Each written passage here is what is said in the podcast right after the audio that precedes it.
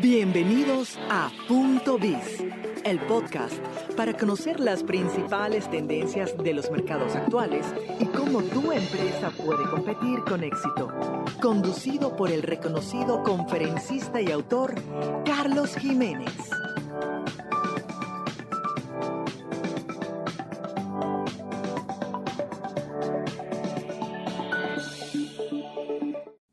Hola, ¿qué tal?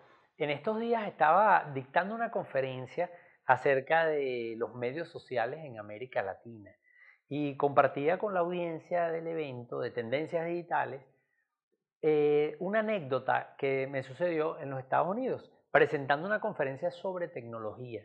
Y alguien me pregunta en ese evento, oye, estás hablando de tecnología, vienes a hablar de tecnología en los Estados Unidos y, tú hablas de tecnología eh, también en los países subdesarrollados, digámoslo así, o en los países de la región.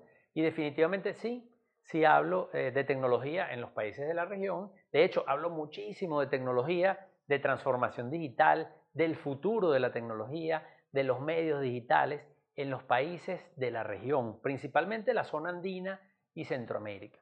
¿Y por qué? Porque definitivamente debemos recordar, y era la explicación que yo le daba a esta persona, que en estos países, si bien no siempre la tecnología de punta se está desarrollando en estos países, en estos países es muy importante la tecnología y los medios electrónicos. ¿Por qué?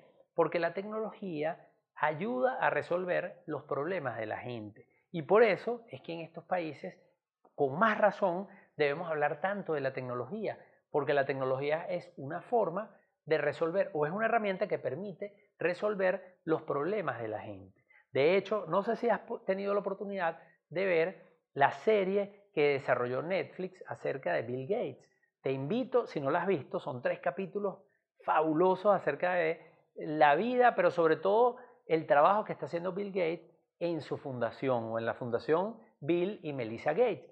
Y allí queda en evidencia que a través de los tres capítulos de cómo la tecnología es clave para resolver los problemas del mundo en desarrollo, que precisamente es lo que está haciendo esta fundación. Está buscando ayudar al mundo en desarrollo en qué? En temas como la energía, en temas como el agua potable o la sanidad, en temas como la salud.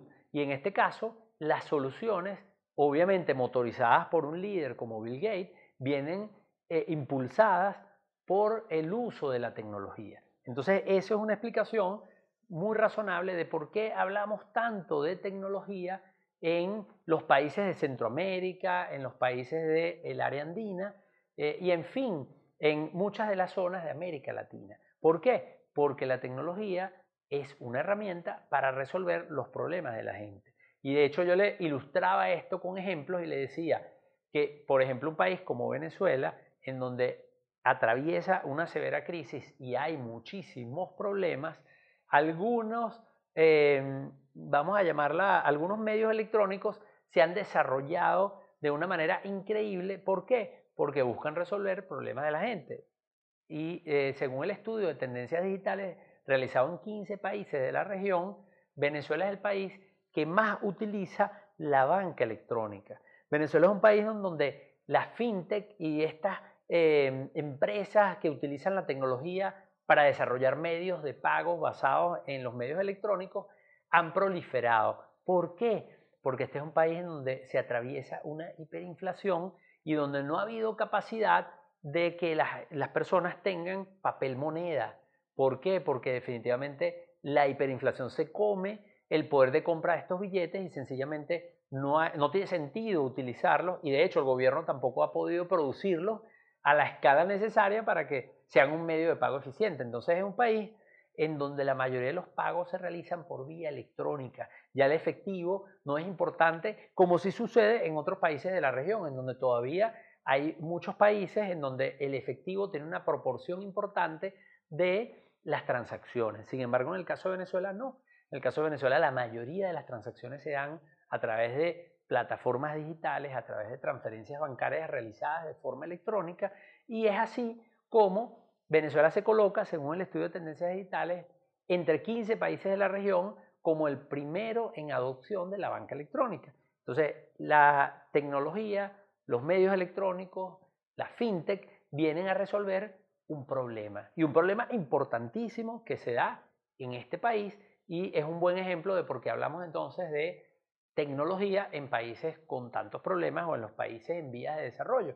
Y podría poner el mismo ejemplo, así como lo uso para medios de pago, para, por ejemplo, compras eh, por Internet, para temas de información, para X cantidad de temas en donde la tecnología viene a resolver el problema. Sin embargo, yo le agregaría incluso un elemento adicional en el caso particular de esta crisis tan severa que estamos hablando, que es que a veces podemos decir, bueno, pero ¿por qué hablar de ciertas tecnologías, de la inteligencia artificial, de la robótica, de muchas tecnologías o de la impresión 3D? Tecnologías que probablemente van a estar fuera del alcance de, algunos de estos países en el corto plazo por un tema de, de costo-eficiencia. Y sin embargo yo digo, bueno, es muy importante hablar de estas tecnologías porque incluso en un país como Venezuela que tiene una crisis tan severa, hablar de esa tecnología o del impacto que esas tecnologías pueden tener en la industria o en determinados sectores puede ser un ejercicio excelente de, trabajar o de dibujar la visión de la empresa. Cómo la empresa, una vez que supere el país ciertas coyunturas o una vez que ese país salga de esa crisis, cómo esa empresa se visualiza. Entonces, construir esa visión de futuro para la empresa es fundamental, no solamente porque es necesario que cualquier empresa en cualquier parte del mundo tenga una visión hacia dónde va, cómo se ve en 5, en 10, en 20 años. Eso hay que hacerlo, estemos en Dinamarca, estemos en los Estados Unidos o estemos en cualquier país de América Latina, de Asia o de África. Pero en el caso de un país que tiene una crisis muy severa, incluso puede tener una ventaja adicional, que es poder eh, de alguna forma motivar a los colaboradores alrededor de una visión. Porque si esta empresa en un país con una crisis muy severa no tiene una visión de futuro, corre el riesgo de que sus colaboradores, corre el riesgo de las que, que las personas que se relacionan con esa empresa, ya sea con relaciones de alianza, proveedores, clientes y por supuesto los colaboradores en primer lugar, se desmotiven, no vean salida, se tengan una desesperanza acerca de hacia dónde pueden llegar o si tiene sentido o no esforzarse. Entonces, cuando construimos esa visión de futuro, no solamente estamos haciéndolo porque cualquier empresa lo tiene que hacer y eso nos va a ayudar mucho en términos de planificación y de estrategia, sino que además en este caso nos está dando un aliento, nos está dando una visión que nos articula y nos da un sentido, un propósito por el que luchar. Así que definitivamente contestándole a esta persona que me dio la oportunidad de reflexionar sobre este tema, sí tiene mucho sentido hablar de tecnología en el mundo en vías de desarrollo, pero además tiene mucho sentido hacerlo en un país que atraviesa por una crisis ex, bueno, súper fuerte y sin precedentes. Así que definitivamente tenemos que apalancarlos, apalancarnos en la tecnología para resolver los problemas de la gente.